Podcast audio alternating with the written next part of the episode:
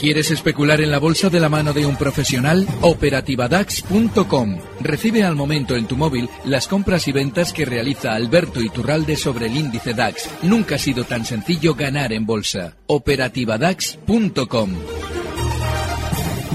Tardes de Radio y Dinero con Marta y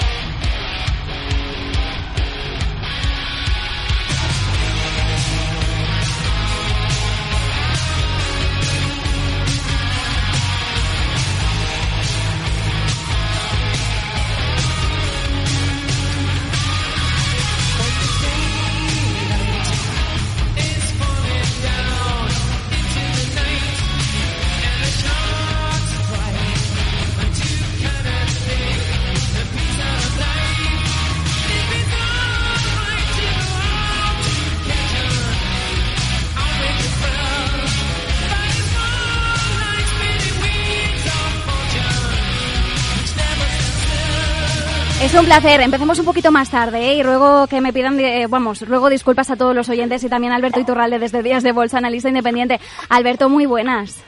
Muy buenas tardes. Es que se nos ha se nos ha alargado un poquito la entrevista anterior. Bueno, yo creo que he escuchado un poquito. Em, Alberto, yo quería preguntarle, eh, porque me ha apuntado aquí una cosita que yo no sé. ¿La caída de las bolsas, la gran caída, realmente se veía venir, Alberto? Mira, hay un fenómeno habitual en el especulador es lógico y es que una vez que algo se ha producido, eh, necesita asimilarlo. Y una de las maneras más habituales de asimilarlo es pensar que se veía venir.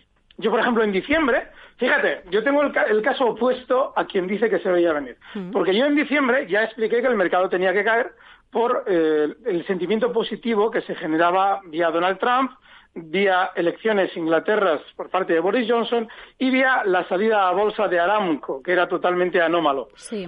Sin embargo, en febrero, eh, que el mercado todavía no había caído, yo expliqué que, joder, que sí, que yo esperaba que el mercado cayera, pero que no estaba cayendo. Y eso nos hacía tener que plantearnos que igual no iba a caer como yo inicialmente pensaba. Hmm. Y yo creo que de gráficos más o menos manejo un poco. Hmm. Y ese, eh, fíjate, durante estos días la dificultad a la hora de ver los gráficos tiene que ver sobre todo con la falta de giros visibles. Giros visibles en el sentido de que, por ejemplo, si vamos a tener un recorte como el de estos días, eh, en un mercado poco volátil, ese giro se ve se ve, está dos o tres días formando una figura de vuelta a la baja y tú puedes salir a la radio y decir, bueno, lo más normal es que veamos un recorte. No, no, estamos en un mercado tan extremadamente volátil que el giro no lo puedes prever, con lo cual tienes que asimilar o tienes que asumir que tu posición en el mercado, la que sea, tiene que ser con una pequeña parte de tu riesgo y con una idea muy clara. Y esto va amplio, es decir, todo lo que hemos comentado durante estos meses. Sin embargo, en febrero,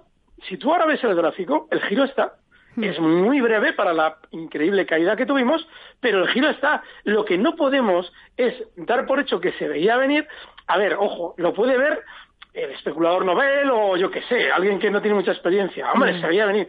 Sí, claro, se veía venir, coño, pero yo tengo años y años y años de bolsa, he predicho mil caídas y mil subidas, y en febrero, que yo ya esperaba desde diciembre la caída, en febrero digo, coño, es que no termina de caer. ¿Por qué no terminaba de caer el mercado? El sistema financiero ha llegado a un acuerdo con Donald Trump y lo he explicado durante estos meses también. Y es que le van a ayudar a él lo que él les ha ayudado a ellos durante estos años.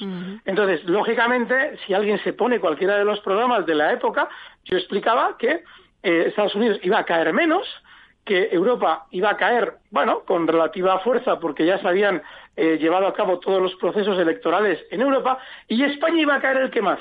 ¿Por qué? Porque se acaban justo de producir las últimas elecciones, pocas, bueno, pocas semanas no, en diciembre hacía ya un mes que se habían producido las últimas elecciones. Pero España tenía que caer más precisamente porque se había subido artificialmente el mercado en España más que en otros países, con lo cual España seguramente caería más. Bueno, pues eso es exactamente lo que se ha producido. Y sin embargo, en febrero, oye, ¿qué quieres que te diga? Yo no te puedo decir a ti que esto se va a desplomar porque no se está desplomando. Es decir, el especulador tiene que estar siempre eh, eh, totalmente en el mercado y tiene que ir viendo las situaciones según se producen. Entonces, el que te ha dicho a ti en diciembre, si te pones los audios eh, que hacíamos con Laura y todo lo que comentábamos, verás que efectivamente yo lo decía, el que te dijo eso ahora te reconoce que ni siquiera en febrero yo dije que esto se veía venir, porque no se veía venir. Otra vez es que ya cuando veo eh, aparecer las caídas, y eso sí también está en los audios, yo digo, no, no, ojo, porque esto va a caer mucho más.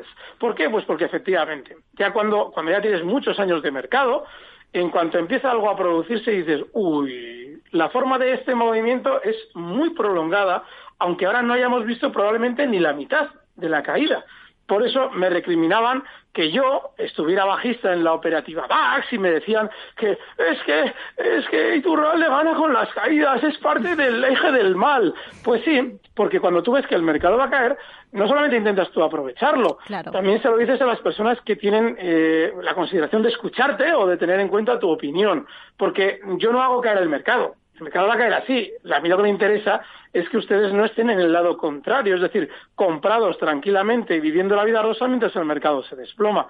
Pero yo tengo mucha experiencia en escucharlo de que se veía venir. Mm. Y no, no se ve. O sea, a ver, eh, es una reacción natural del ser humano. Para poder seguir en la bolsa, uno tiene que pensar que se veía venir. Yo lo digo por, por experiencia, es decir, yo bueno, creo que... que he adelantado caídas pero una, una barbaridad. Tú te pones audios de febrero del 18 en lo que adelanto yo las caídas de los bancos y ves que efectivamente te digo lo que luego ha pasado.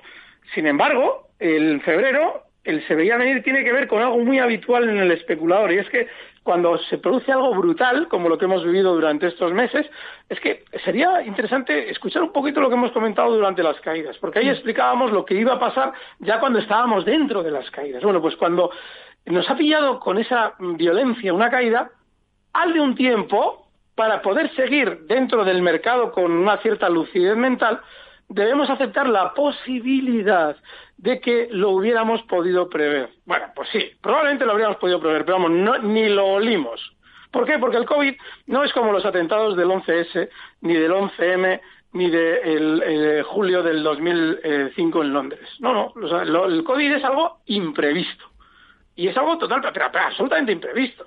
Cuando el COVID está acampando por sus respetos en China y en Italia, el mercado está eh, eh, marcando una zona de máximos tras zona de máximos. Mm. Otra cosa es lo que decía Cava, que tenía toda la razón de eh, aquello que comentaba de que las inyecciones de liquidez mm, o ese producir dinero de la nada iba a generar caídas en el tiempo muy fuertes. Pero vamos, que esto se viera venir con la forma en la que se ha producido, vamos, eso no se lo cree ni el que asó la manteca. Y Alberto, a ver, como en estas horas de consultorio siempre aprovechamos también eh, para mm, ampliar también las respuestas, ¿no? Y centrarnos un poquito más también en educar al oyente en algunas dudas o en algunos errores que puedan apreciarse en sus consultas. Alberto, ¿tú recomendarías realmente a alguien que no tenga ni idea de educación financiera que se meta en este mundillo? No, de hecho, fíjate, yo he dado cursos de bolsa y creo que los daba muy buenos. De hecho, los alumnos tenían unas opiniones muy positivas, pero yo no engaño a nadie. Que yo en el sentido de dar un curso de bolsa para dar formación, que sea lo que hace referencia a alguien que no la tiene, mm. yo le digo, mira, yo no puedo convertir en un Ferrari a un 600 en tres semanas, por ponerte un ejemplo. Necesito, el, necesitas un tiempo, necesitas un criterio y necesitas ir asimilando todo lo que yo voy explicando eh, con la experiencia en el mercado. Mira, don Antonio, eh, Antonio García Trevijano decía una frase que es maravillosa. Decía que las ideas, bueno, no era suya, era de un filósofo, pero bueno, las ideas no nacen de las ideas, nacen de los hechos. Eso implica que tú, en realidad, no escarmientas en piel ajena. Que todo lo que yo te pueda enseñar a ti de bolsa no te sirve de nada hasta que tú no lo has eh, contrastado en el mercado. Hmm. Entonces, claro, yo a una persona que no tiene formación, yo lo que le sugiero es que observe y aprenda y que todo lo que yo diga o lo que diga cualquier analista no lo dé por cierto, lo experimenta en el mercado no con su dinero, sino con su capacidad de observación para ver si efectivamente lo que están diciendo tiene sentido o no tiene sentido. Y de esa manera irá formando su método de especulación. Pero yo, una persona que no tiene formación, lo último que va a hacer es, eh, primero, eh, mm, decirle que yo le puedo formar. Hmm. Porque yo necesito mucho tiempo para formar hoy. Puedo hacerlo, pero no tengo la más mínima gana de hacerlo. ¿Por qué? Coño, pues porque me encanta el mercado y lo mío no es el estar con una persona por lo general, mano a mano explicándole la bolsa. Hmm. Entonces, como no podía tomarme esa molestia, pues lo que le sugiero es que vaya él aprendiendo por sí mismo hasta que a mí me apetezca dar un curso y cuando a mí me apetezca dar un curso, pues que venga a ver si le gusta o no le gusta, que yo intentaré que le guste. Pero mm, todo, todos los especuladores eh, noveles deben escuchar a todo el mundo, aprender de todo el mundo y sacar sus propias conclusiones. Y nunca seguir a nadie de una manera ciega, ni a mí ni a nadie. Es decir, eh, yo cuando eh, planteo una, eh, una operación o, una, un análisis del mercado, el que se escucha tiene que pensar y decir, bueno, vamos a ver, este tío está diciendo tal cual o lo que sea. ¿Tiene sentido o no tiene sentido? Voy a ver el mercado, porque claro, eh, por lo general yo siempre digo todo lo contrario a lo que el sistema financiero propone, hmm. con lo cual es muy fácil el sacarse una estadística personal. Es decir, alguien ve que yo digo todo lo contrario de lo que les está diciendo el Fondo Monetario Internacional, es decir, mientras el Fondo Monetario Internacional les dice a ustedes que vamos a morir todos mañana, yo les digo que lo normal es que tengamos un suelo para subir durante un tiempo, pues en un mes o dos meses ustedes lo habrán comprobado si eso no es. Entonces, si realmente la persona efectivamente acierta, a partir de ahí le pueden ustedes prestar atención a ver si le sirve o no. Mira, el formarse en bolsa, Marta, mm. es muy sencillo. Yo, eh, cuando los viernes hacemos, eh, tenemos la suerte, ¿no?, de poder incluir gráfico en todo lo que comentamos, eh, Vicente y yo, eh, pues ahí hay una, una, oportunidad maravillosa de formación. Claro. Yo creo que lo que yo controlo de gráficos, creo que creo ¿eh? que a nivel mundial hay poquita gente que lo pueda hacer. No solamente por la velocidad, sino por, lógicamente por la profundidad de 20 años día y noche dándole a los gráficos. Bueno, pues eso es algo que estáis dando gratis.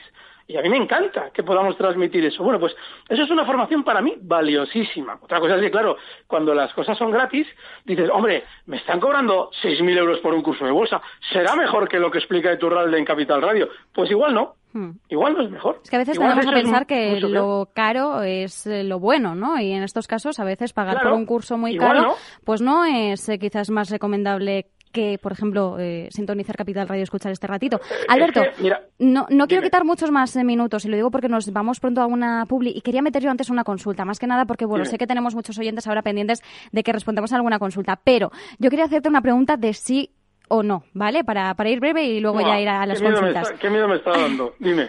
¿Tú cumplirías, tú seguirías eh, un método en el que haya que cumplir a rajatabla 20 puntos punto por punto? Eh, siempre que lo hubiera hecho yo, sí. Vale. Pero si lo ha hecho otra persona ajena, no.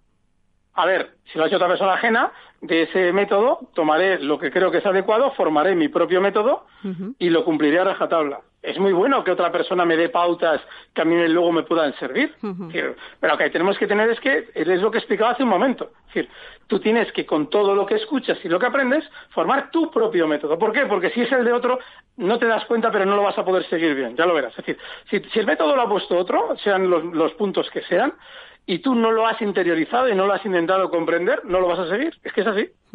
Venga, Alberto, pues vámonos a, una consulta rápida antes de que nos tengamos que ir. Eh, vamos con un, con un primer eh, audio de WhatsApp.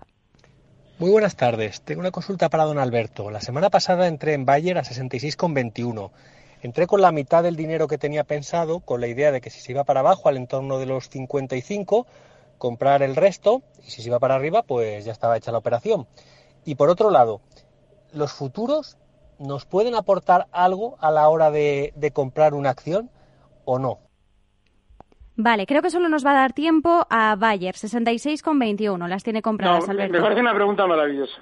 Primero, venga, empezamos por los futuros. venga, no es promediar. No es promediar porque está bien hecho lo que él hace porque él tiene una estrategia clara. De antemano, si recorta, compro más. Bien.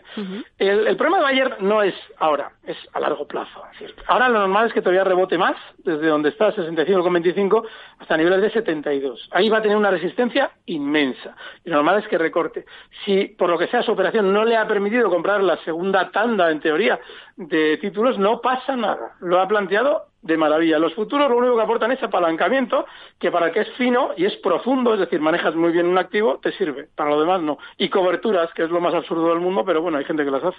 Y es comprensible, ¿eh? por temas fiscales. Vale, vale.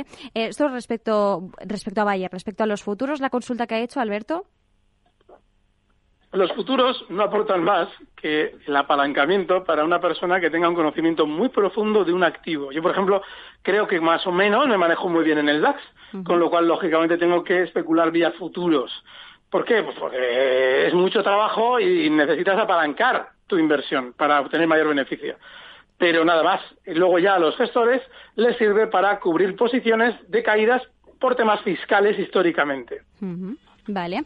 Alberto, vamos a dejarlo aquí, pero vamos a hacer una breve pausa, ¿vale? Que nadie se mueva porque tenemos muchísimas consultas. Lo que pasa que hemos iniciado un pelín más tarde el consultorio. Así que, Alberto, tampoco te muevas tú, ¿eh? Venga, ahora volvemos.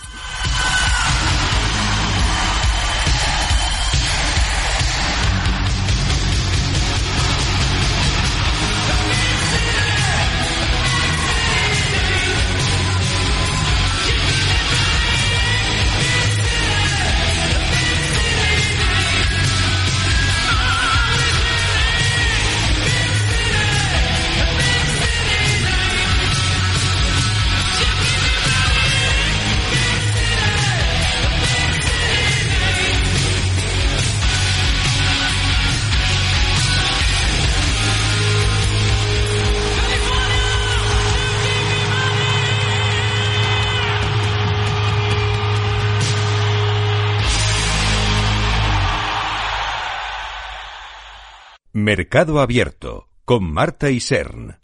¿Necesita alguien que le ayude a seleccionar los fondos adecuados de acuerdo al momento en el que se encuentra el mercado? ¿Se siente desbordado ante la abrumadora oferta de fondos de inversión? ¿No sabe cómo gestionar la gran cantidad de información financiera disponible? Los analistas de Arquia Profim Banca Privada le ayudarán a ordenar la información para escoger los mejores fondos en cada momento. Nuestra prioridad son sus intereses, porque nuestro mejor activo es la confianza de nuestros clientes. Arquia Profim Banca Privada.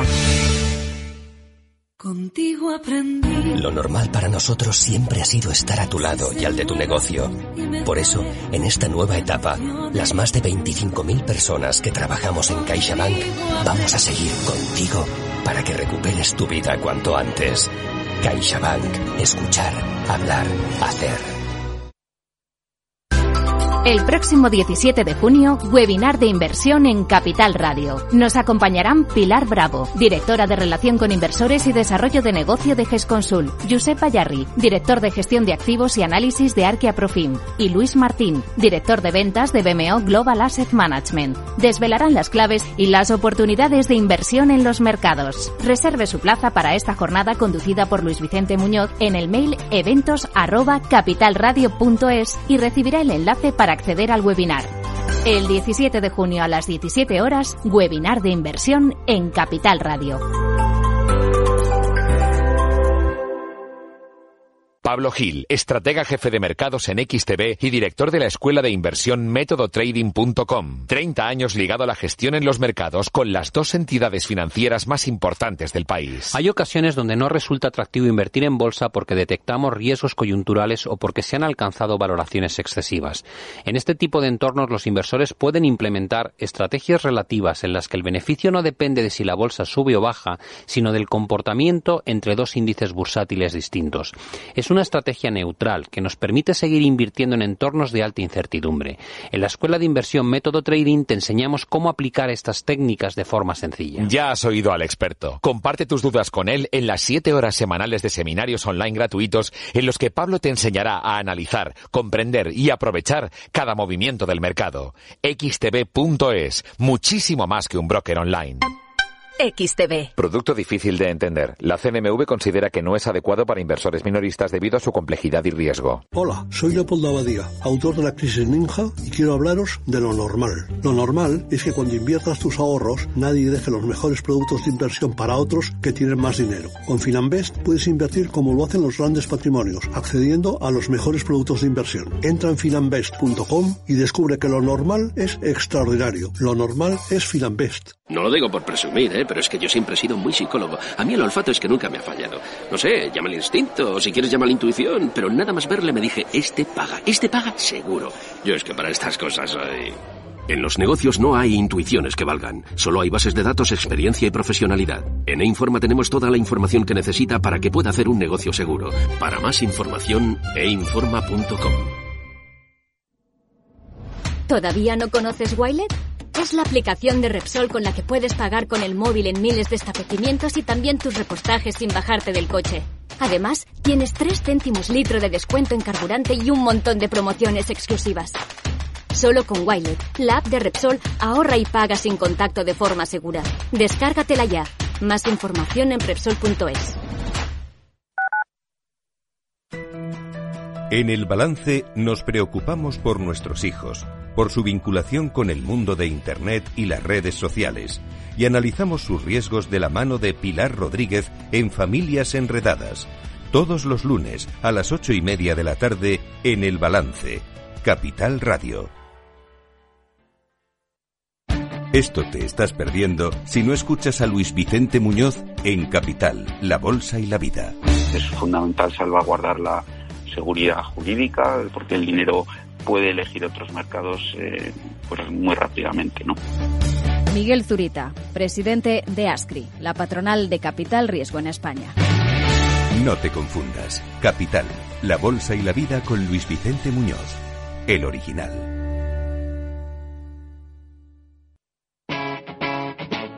Capital Radio.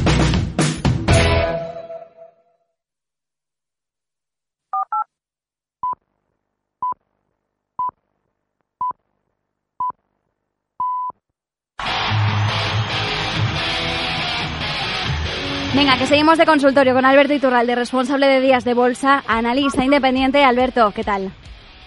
Muy bien, y además voy a precisar algo sobre lo que antes nos ha quedado pendiente, sobre el poder ver venir las caídas o no. Sí. Fíjate, las caídas eh, podíamos esperar que el mercado recortara por los argumentos que he comentado yo que en su día había adelantado José Luis Cava en esa misma emisora. El problema está en que para especular tú tienes que hacerte una idea de la violencia de las caídas. ¿Por qué?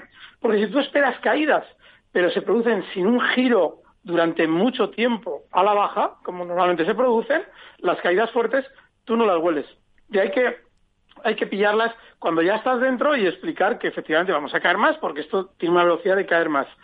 Y la prueba de que no se olieron las caídas como se produjeron, es decir, la forma en la que se producen las caídas no se, no se pudo prever o no se previó, es que nos parece un tiempo apasionante.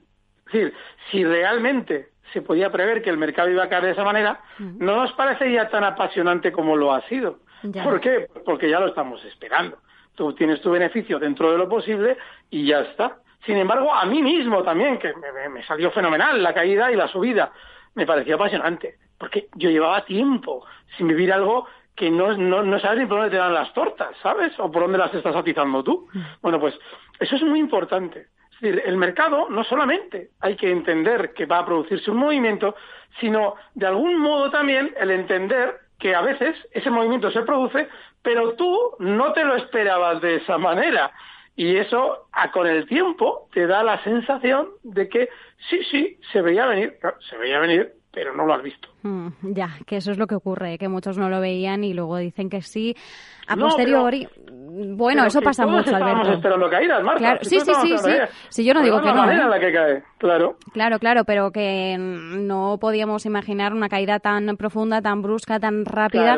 Ese es el factor sorpresa también mm. del mercado a veces, que no podemos olvidarlo. Bueno, Alberto, venga, pues vamos con, ah, con alguna consulta más. No, no, sé si ha quedado algo más en el tintero de antes o, con esto ya lo tendríamos zanjado. No, que me ha encantado. Eh, ha dicho algo eh, el, anterior entrevistado, que es muy cierto.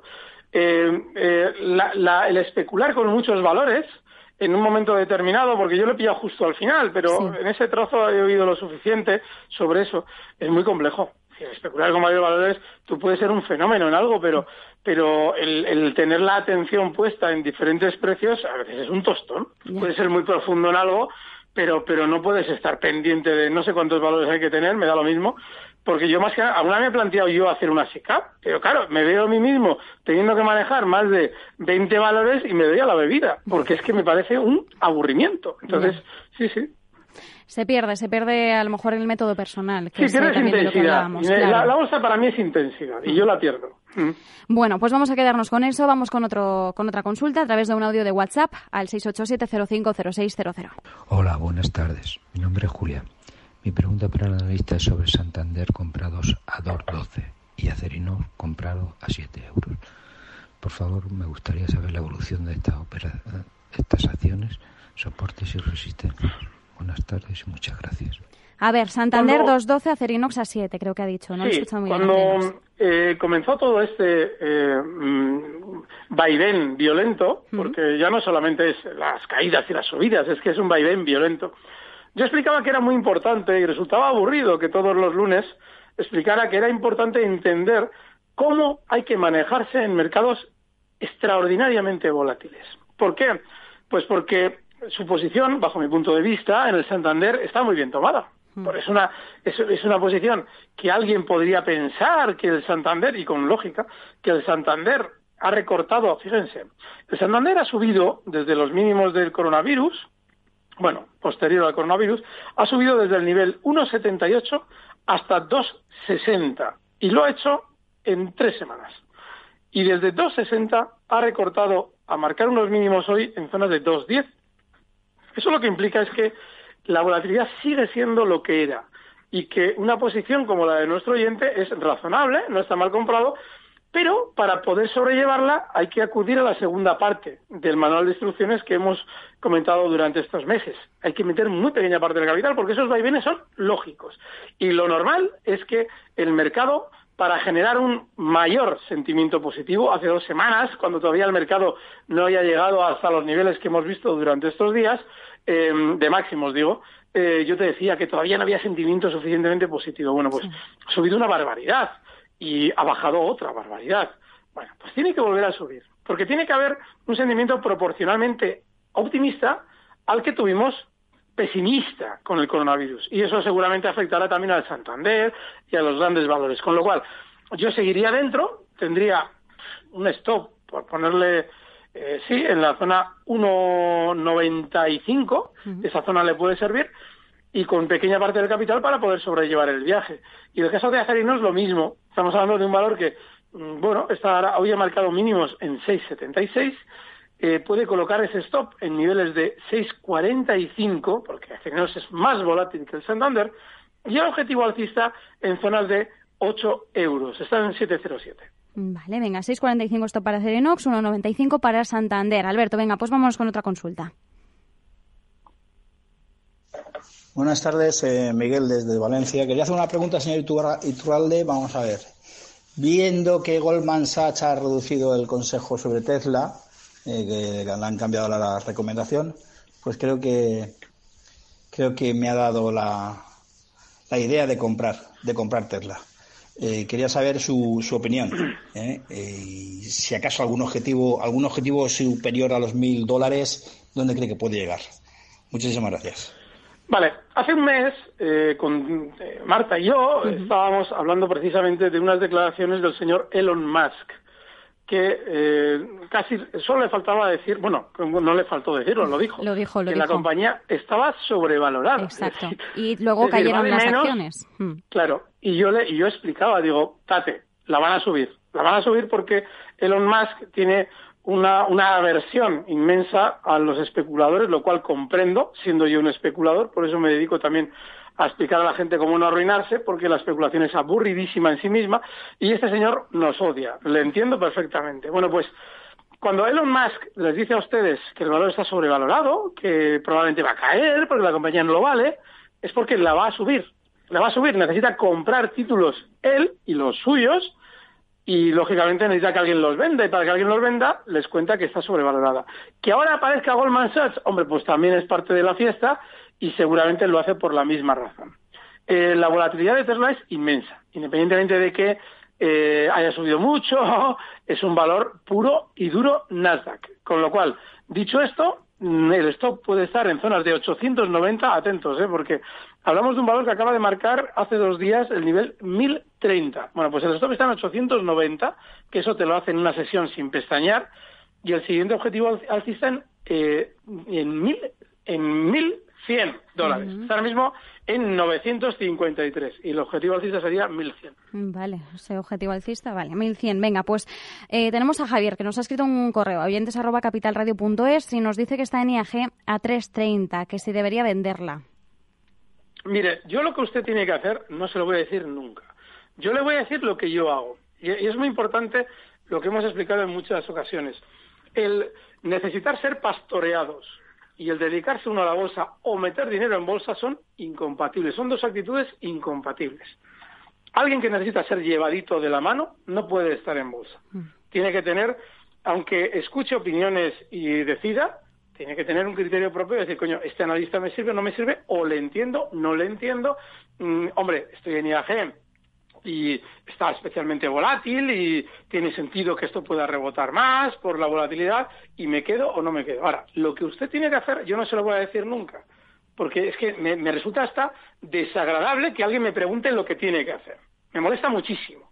Entonces, dicho eso, eh, yo estaría, estaría por lo que he comentado durante estas semanas. Es un valor que ha sufrido muchísimo, está especialmente volátil y eh, lo, normal es que teniendo el verano a la vuelta de la esquina y después de haber tenido antes del verano que recoger una inmensa cantidad de títulos, pues el negocio lo hagan subiendo los valores relacionados con lo que es viajar para vender.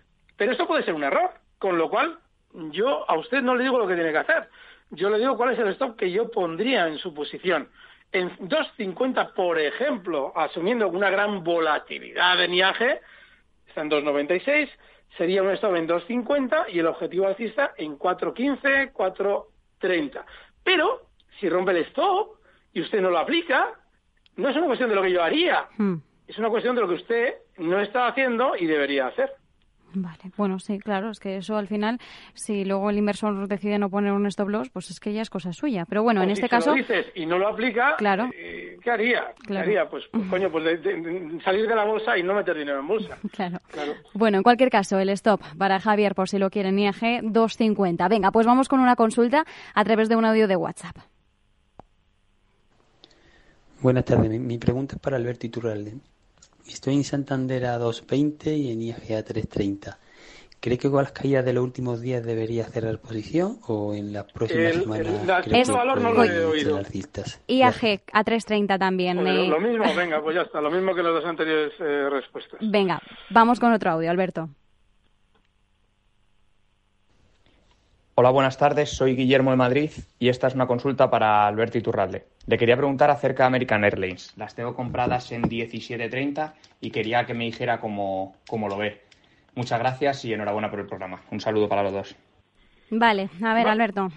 Vale, eh, American Airlines eh, participa de la misma filosofía que IAG, Lufthansa, todos los valores que han sido afectados por todo el tema del coronavirus.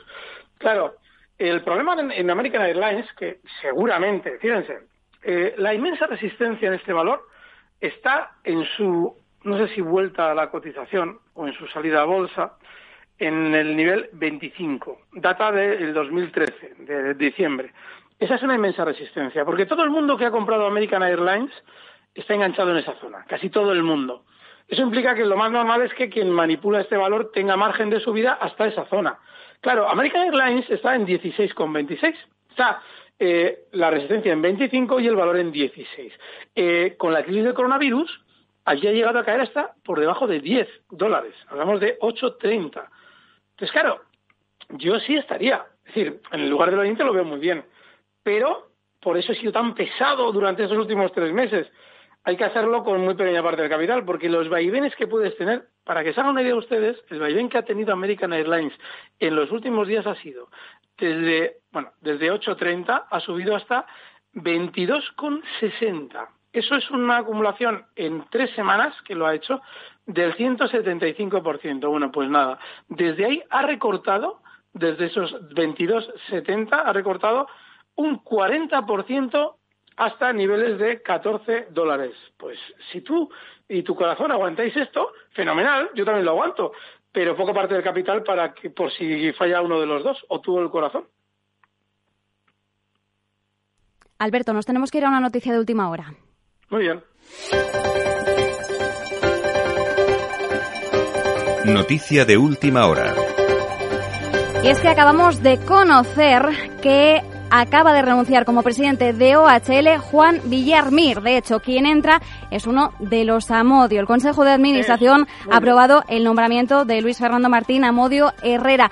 Alberto, aprovechando que estás aquí, no sé si quieres hacer una primera valoración. eso es, muy bien. Fíjense, yo me dedico al DAX, etcétera, pero estas eh, trampas me las conozco todas. Em, hace cosa de unos meses, cuando se rumoreaba la entrada de los Amodio, yo les expliqué lo importante que es asumir que todo está acordado de antemano. Esta noticia de última hora que parece que se ha muerto Donald Trump, en realidad está acordada hace tres meses y está alargada hace tres meses. No hay más. El hecho de que hayan pagado 1,10 por un título que puede cotizar tranquilamente en el céntimo no implica nada. Simplemente es un proceso normal dentro de una compañía.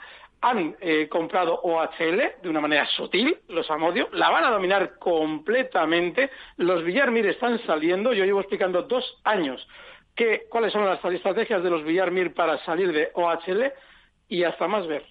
En cosa de unos meses, OHL no tendrá nada que ver con Villarmir, por mucho que los Villarmir hayan acordado seguir en el accionariado durante un tiempo para generar confianza, para quedar bien, para que ustedes se sigan creyendo la milonga. Nada que ver. Es decir, va a haber una reconstrucción, una remodelación profunda total de la cúpula directiva de la compañía. Tiene que haberlo. No, no, la cúpula ya está remodelada. Bueno, la cúpula sí, me refiero a todo. Tiene que influir en la compañía, la entrada de los nuevos, lo que quieran hacer. Bueno, pues venga, nos quedamos con esa noticia de última hora. Eh, pausa que hemos hecho por, la inmediatez informativa. Vamos con, con una consulta. Ahora ya sí, volvemos al consultorio. Hola, muy buenas tardes. Mi pregunta para Alberto Iturralde sería sobre Telefónica, la cual tengo comprada a 8 euros, nada más y nada menos. Eh, ¿Cree que sería buen momento para soltarla y asumir pérdidas o cree que conviene esperar un poco más a ver qué pasa?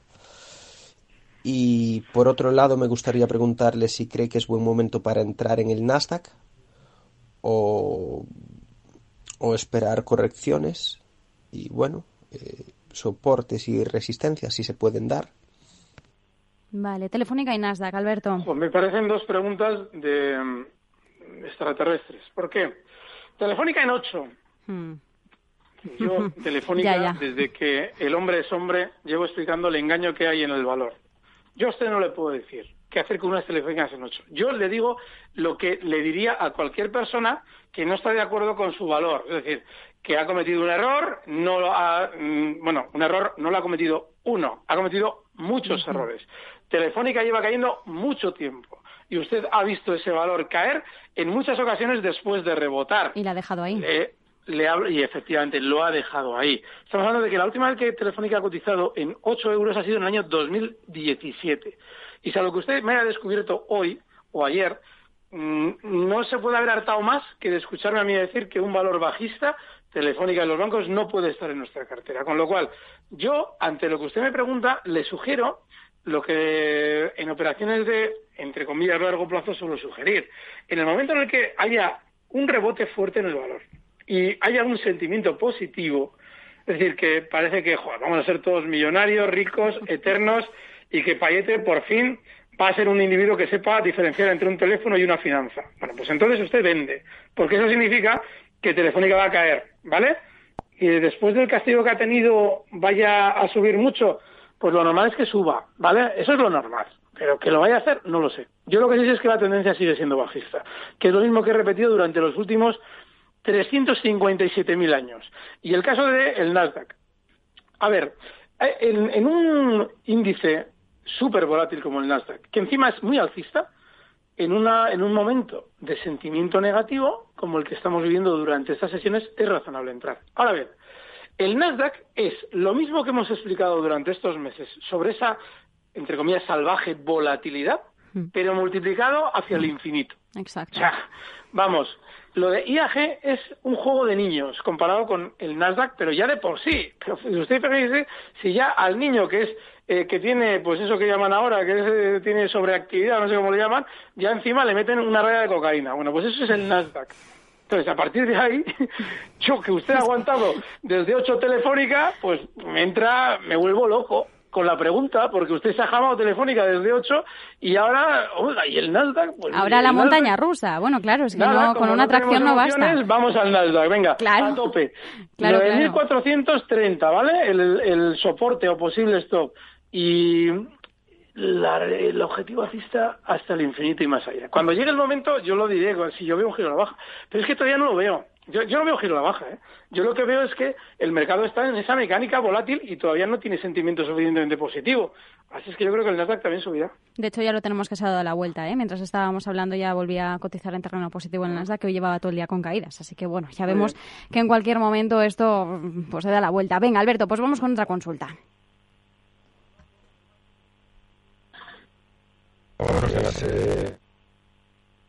No sé si eh, la vamos a escuchar bien.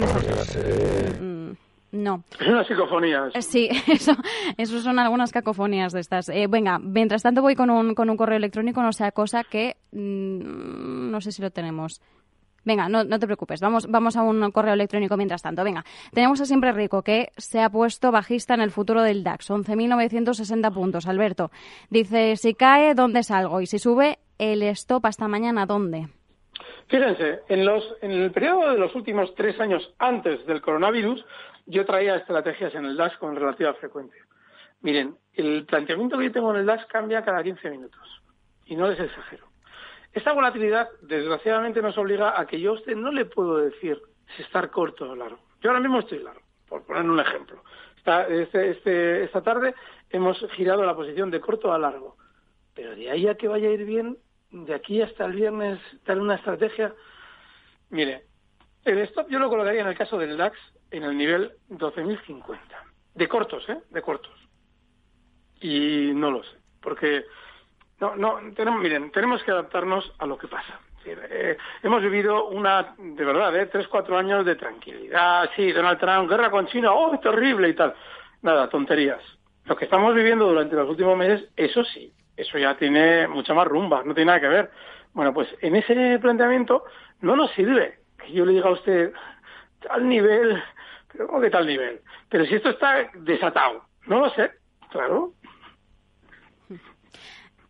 Alberto, em, por el momento tenemos problemas técnicos para las consultas de audio, ¿vale? Me están comunicando. Así que mientras tanto vamos a ir con correos, que tenemos algunos de, los oyentes que nos escriben a oyentes.capitalradio.es. Eh, nos escribe Víctor y aprovechando justo la última hora que hemos eh, comentado de OHL, nos dice si le puede dar una estrategia en esta compañía.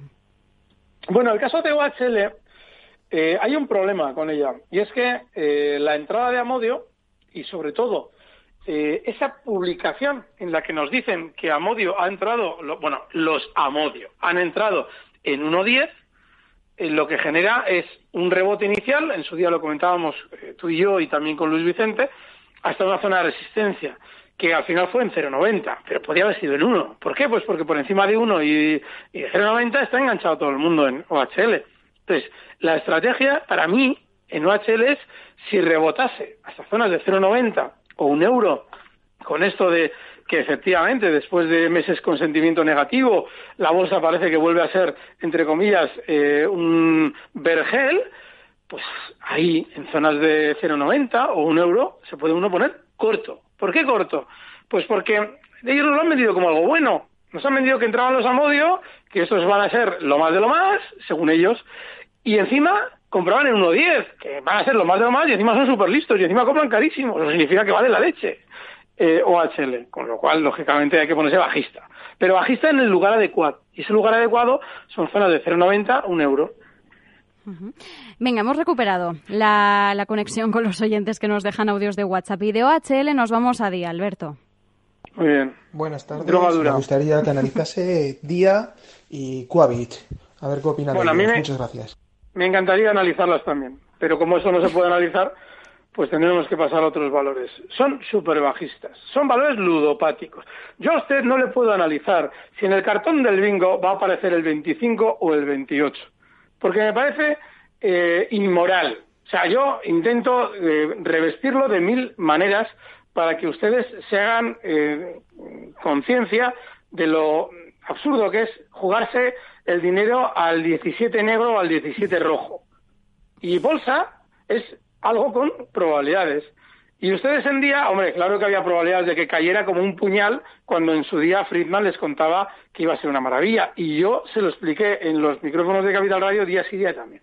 Una vez que ya ha caído, como Coavi, que también iba a ser cuando Astroc, les recuerdo que esto es Astroc, cuando entraba em, el señor este Zara, no me acuerdo cómo se llama, Amancio Ortega, sí, perdón, eh, cuando entrábamos en Ortega, yo les he explicado a ustedes, no se crean nada, les hablo del año 2006-2007, no se crean nada, ¿por qué? Porque Mancio Ortega, que es un individuo que con muy buen criterio compra inmuebles, dice que entra ahí, bueno, él no lo dice, lo dice su portavoz. o bueno, sí. Claro, pues ¿por qué? Pues porque va a comprar inmuebles, mm. pero a él le da igual comprar esto como en su día cuando antes del contraspide estaba en 45, que ahora serán 400 y pico. ¿Por qué? Pues porque él no entra ahí para ganar dinero con la cotización, entra a ganar dinero con la actividad industrial de la compañía, que es comprar y vender inmuebles. Bueno, pues esto es igual. Le he dado las dos trampas que hacen los dos valores. ¿Qué voy a analizar yo aquí? Es que, mire, cójase una moneda, de verdad, cójase una moneda, tírela al aire, sale cara, compre, sale cruz, póngase corto. Ese es el mejor análisis que yo le puedo hacer de estos dos valores. Para, ojo, valores con todo el respeto a los valores de bolsa. Porque igual alguien se piensa que esto es un valor.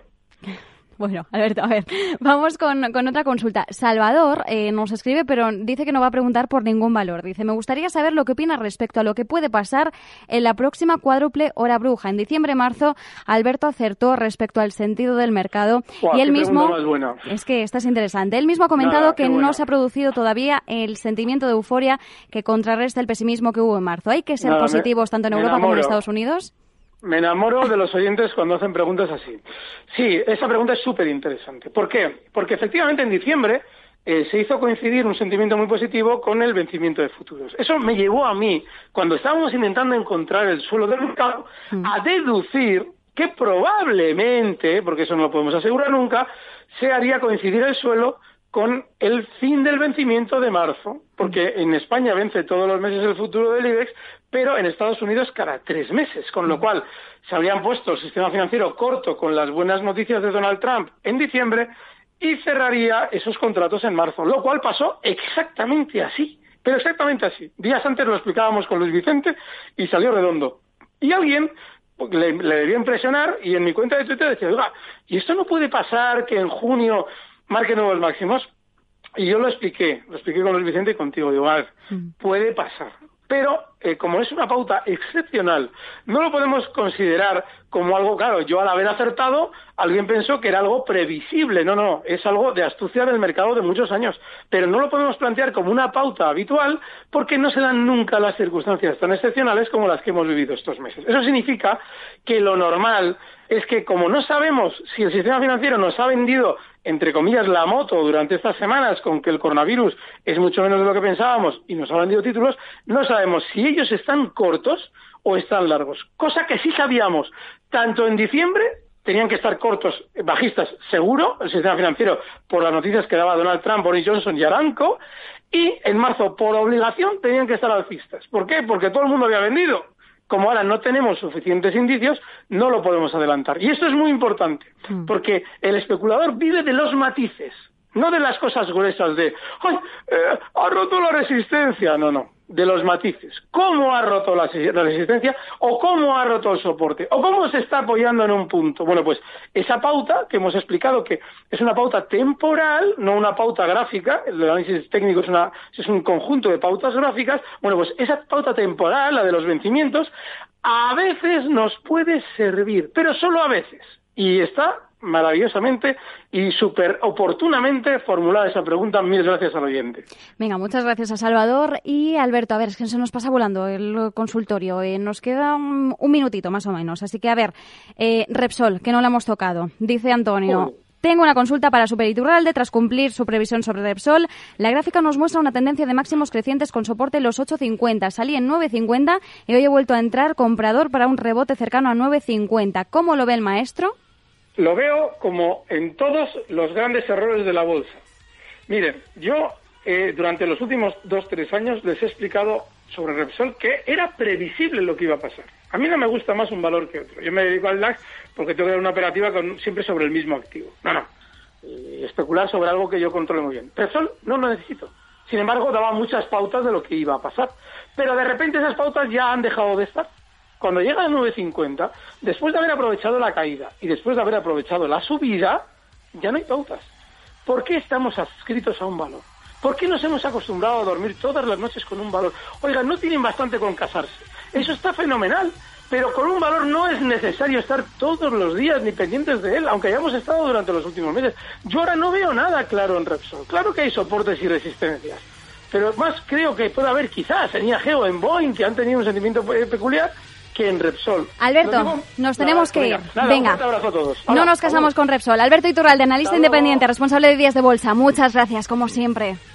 Hasta luego. Y nosotros. Nosotros volvemos mañana ¿eh? con más Mercado Abierto a partir de las tres y media de la tarde.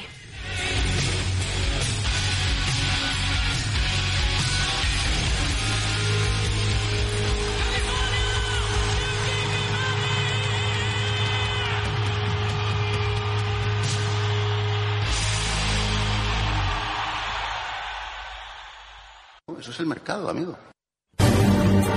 Recibe al momento las operaciones de Alberto Iturralde vía SMS en tu móvil. Operativa DAX.com.